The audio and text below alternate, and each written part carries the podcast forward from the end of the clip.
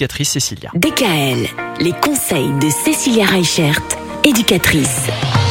Eh ben voilà, ça y est, c'est parti pour une nouvelle année, Cécilia, nouvelle année 2023 qu'on vous souhaite belle. On sait que pour vous, elle sera remplie de projets. tout le monde. Voilà, vous aurez l'occasion de venir nous en reparler. Cécilia, vous êtes toujours éducatrice à NCSIM. En cette première semaine, on va parler des résolutions. Ah bah oui, hein, qui dit nouvelle année euh, dit les bonnes résolutions, c'est des incontournables. Donc euh, pour cette nouvelle année, moi je vous ai proposé quelques résolutions que vous allez pouvoir faire avec vos enfants.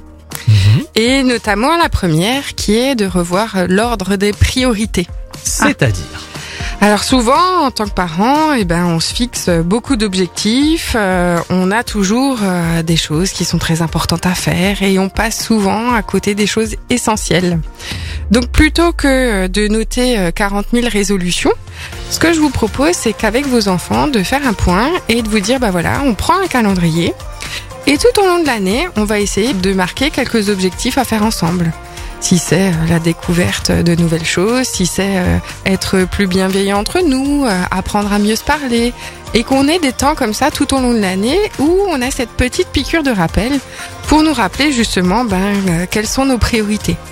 Est-ce que c'est important euh, finalement euh, de faire euh, 10 séances de piano par semaine? Ou est-ce que l'important c'est plutôt de faire sa séance et d'être après un moment entre euh, parents et enfants et partager un moment de piano ensemble?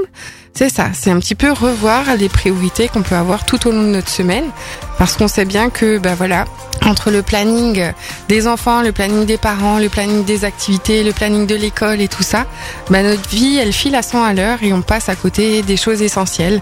Donc ça va être important de vraiment revoir l'ordre des priorités et de mettre en avant ce qui va être le plus important pour votre bien-être physique et Mhm. psychologique.